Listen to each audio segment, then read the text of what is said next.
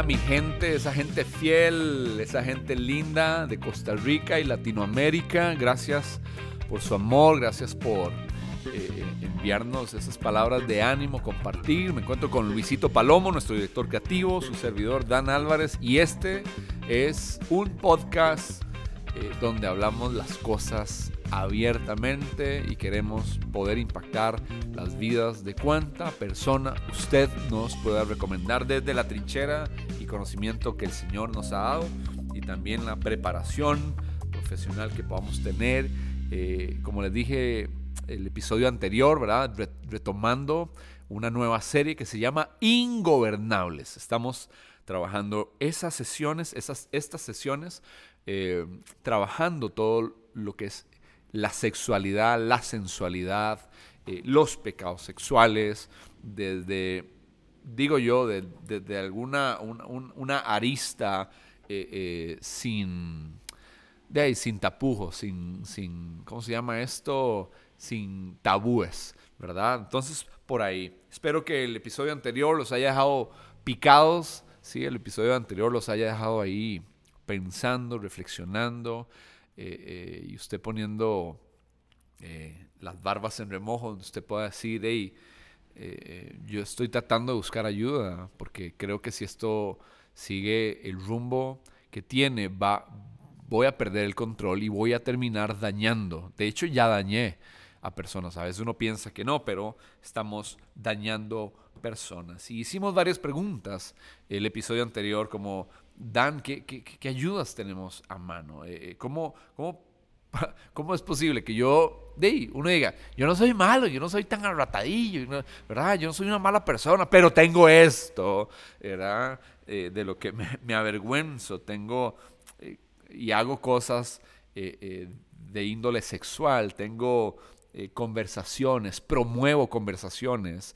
Eh, con chicos y chicas de la iglesia, con personas menores de edad, con señoras. Eh, eh, esto es un mundo que ustedes no tienen idea. todas las dinámicas que existen para sabotear tu vida, para avergonzarte. Hay mafias que se dedican a extorsionar y, y, y entras, ¿verdad? Ven a alguien débil, le proponen, ponen a un mujerón, hacen cosas ahí para engancharlo y de repente, cuando caes en las garras de estas mafias, utilizan eh, el contenido al cual accediste, ¿sí? A participar, a que te vieran, eh, vieran tu desnudez.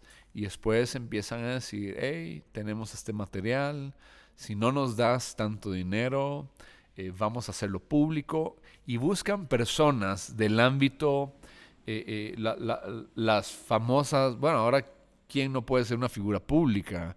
¿Verdad? Si hace un bañazo, ¿verdad?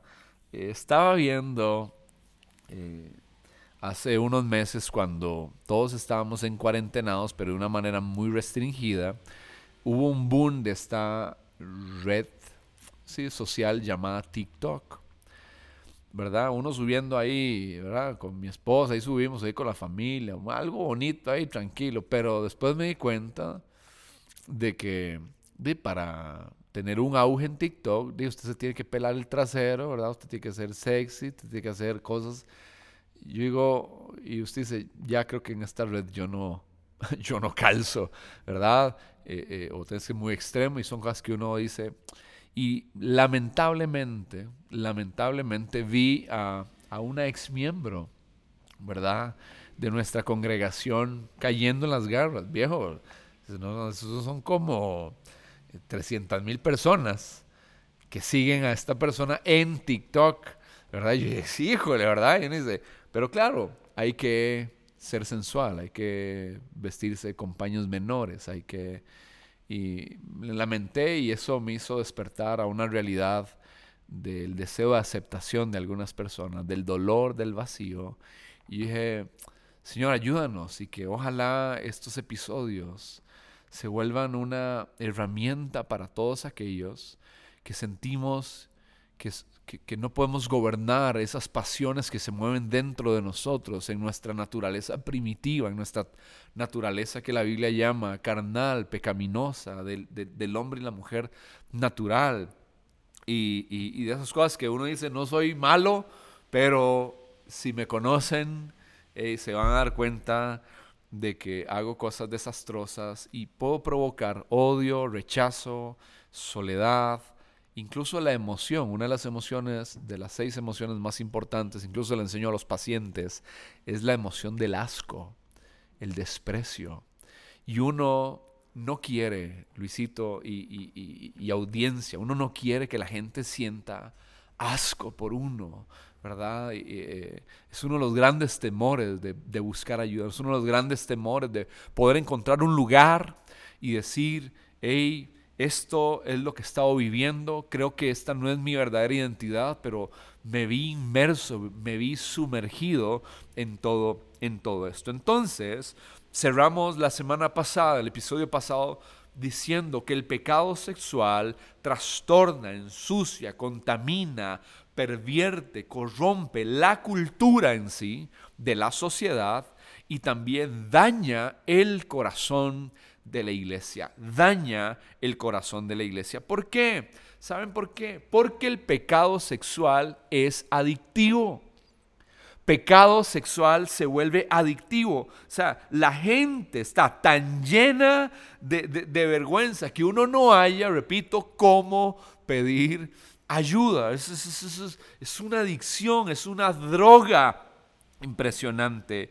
Y entonces, de ahí, uno termina, digo, uno termina, Luis, la vida sola, porque uno, uno se encierra.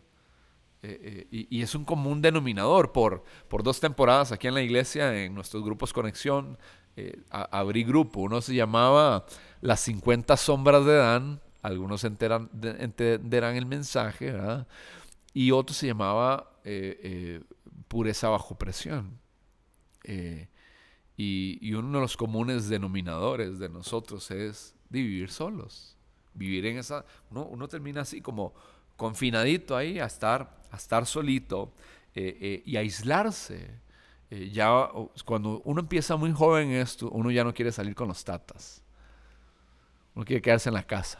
¿sí? ¿Y qué, qué es quedarse en la casa? Ahí en una pura miseria, ¿verdad? Buscando material para poder satisfacer buscando de qué manera alimento mis pensamientos y todo esto. Ahora, estamos hablando de la adicción al sexo. Estamos hablando de la adicción al sexo en todas en, todo el, abanico que, estas adicciones se puedan mostrar y manifestar. Algunos son adictos al sexo con su novio, otros son adictos al sexo con una persona fuera del matrimonio, otros son adictos a, consumir material pornográfico en sus diferentes niveles, ¿sí? Eh, con diferentes actores, ¿verdad?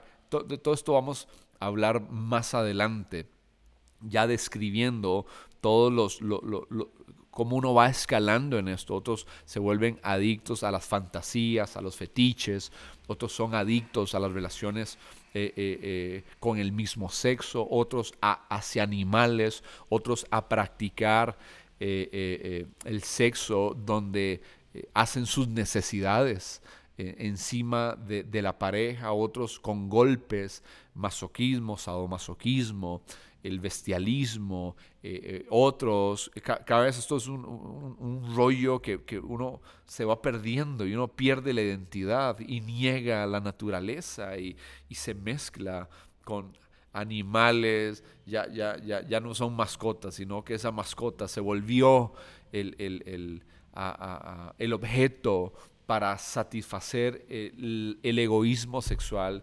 Y aquí podemos empezar a tratar de esto eh, de cosas bien rudas, como hay gente que se dedica a grabar videos eh, violando a menores de edad, hombres y mujeres que se deleitan en, ver violaciones, ¿verdad? De bebés, de bebés, eh, de señoritas de 10, 8, 5 años, de niños, ¿verdad? Teniendo 11 añitos, 10 añitos, recién, todas las grandes adicciones y perversiones que podamos imaginarnos suceden. Ah, y esto es muy duro de hablarlo. Eh, hasta me dan ganas de quebrarme con solo pensar. Eh, eh, y, y, uno decir, yo jamás sería capaz de eso. Vea, no diga eso, ¿verdad? Porque nosotros somos, teniendo la semilla, ¿verdad?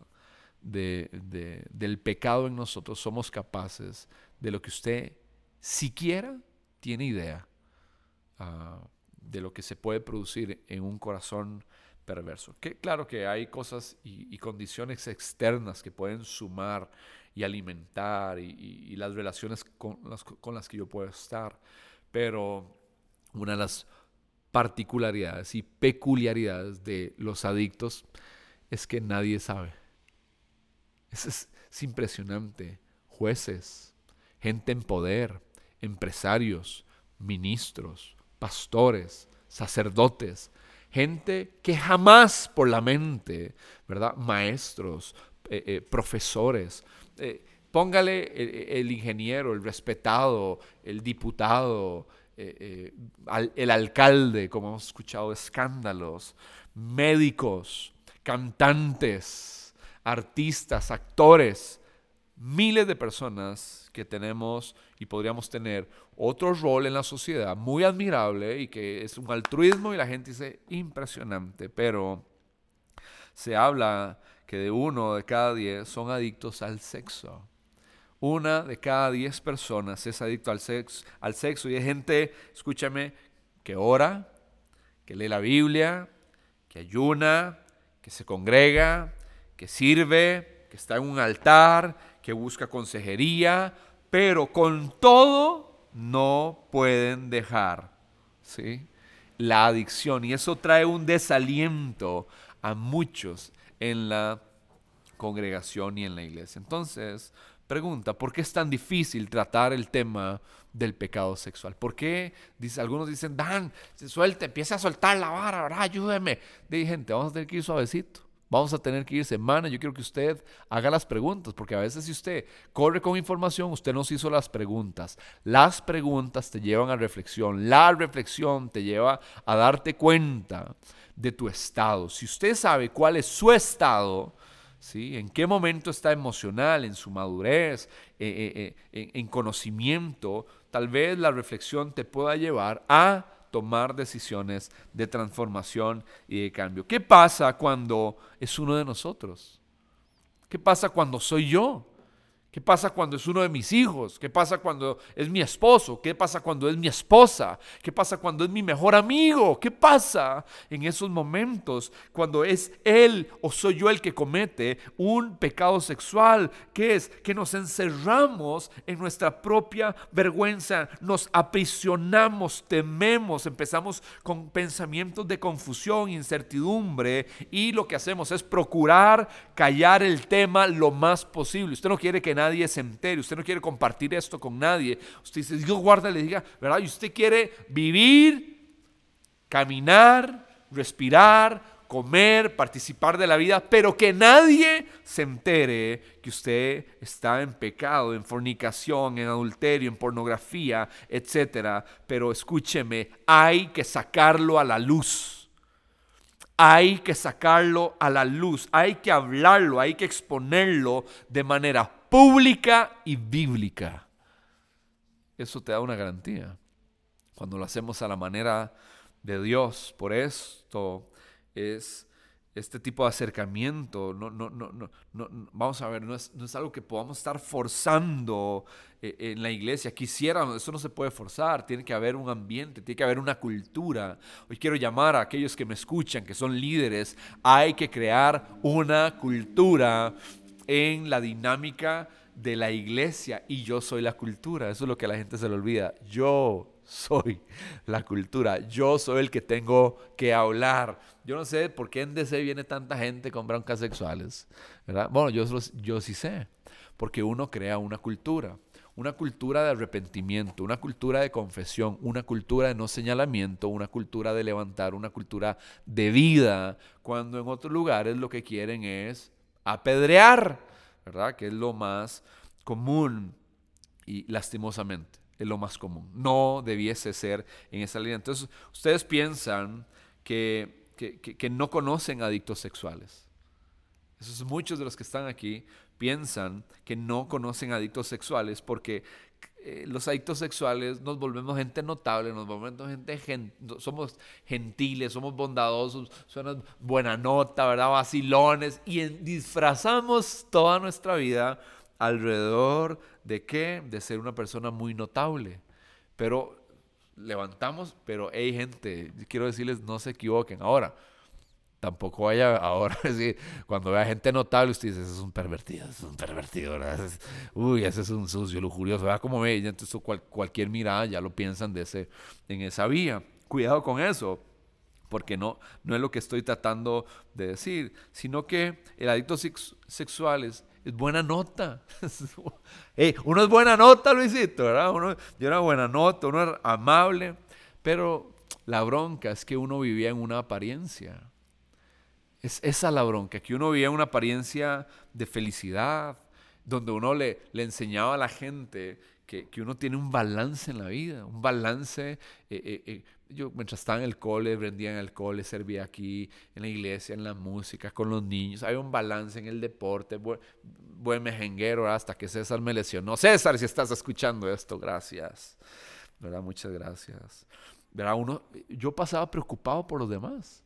A mí me preocupaba la gente, llamaba a la gente, salía con la gente, etcétera, etcétera. Entonces, pero una parte secreta de mí hacía cosas vergonzosas. Una parte secreta de mí hacía cosas que me estaban dañando mi mente, me estaban dañando mi percepción de el otro. En este caso, el otro se llama ella. El otro es ella. ¿verdad? La otra sería en este caso. Y, cómo describir lo que yo pensaba con las otras personas. Cómo describir, meterme en ese mundo y, en mi mente estar diciendo, y puedo hacer esto, y podría hacer esto, y, y podría rimar, y podría... Yo me iba a San José a tocar nalgas. Yo me iba a Carajillo a tocar traseros, ¿verdad? Este, creo que eso lo hablamos, no sé, lo mencionamos en algunos, ¿verdad? Pero eh, ahí es donde yo decía, soy ingobernable. De ahí sale el nombre de esto, porque yo me volvía incontrolable. Y la pregunta con la que quiero cerrar en este episodio, estamos eh, a mitad de diciembre, ¿verdad? Y ya sé que todo el mundo anda en su loquera. Nada más les advierto, hey, 25 y primero no vamos a tener episodios, van a descansar, no tienen que estar escuchando, dándole al punto, pero regresamos con todo a partir de la segunda semana de enero. Pero, hey, la pregunta con la que quiero cerrar este episodio es, es, es ¿hay posibilidad de, tener, de ser sobrio a nivel sexual? hay, hay posibilidad, algunos desesperados, algunos que viven en esa vida que he estado narrando y escribiendo, hay posibilidad de ser un sobrio en mi vida sexual. Gente, gracias por escucharme. Eh, esto es Dándole al Punto, sus servidores Luis Palomo y Dan Álvarez desde Iglesia DC. Nos vemos la próxima semana.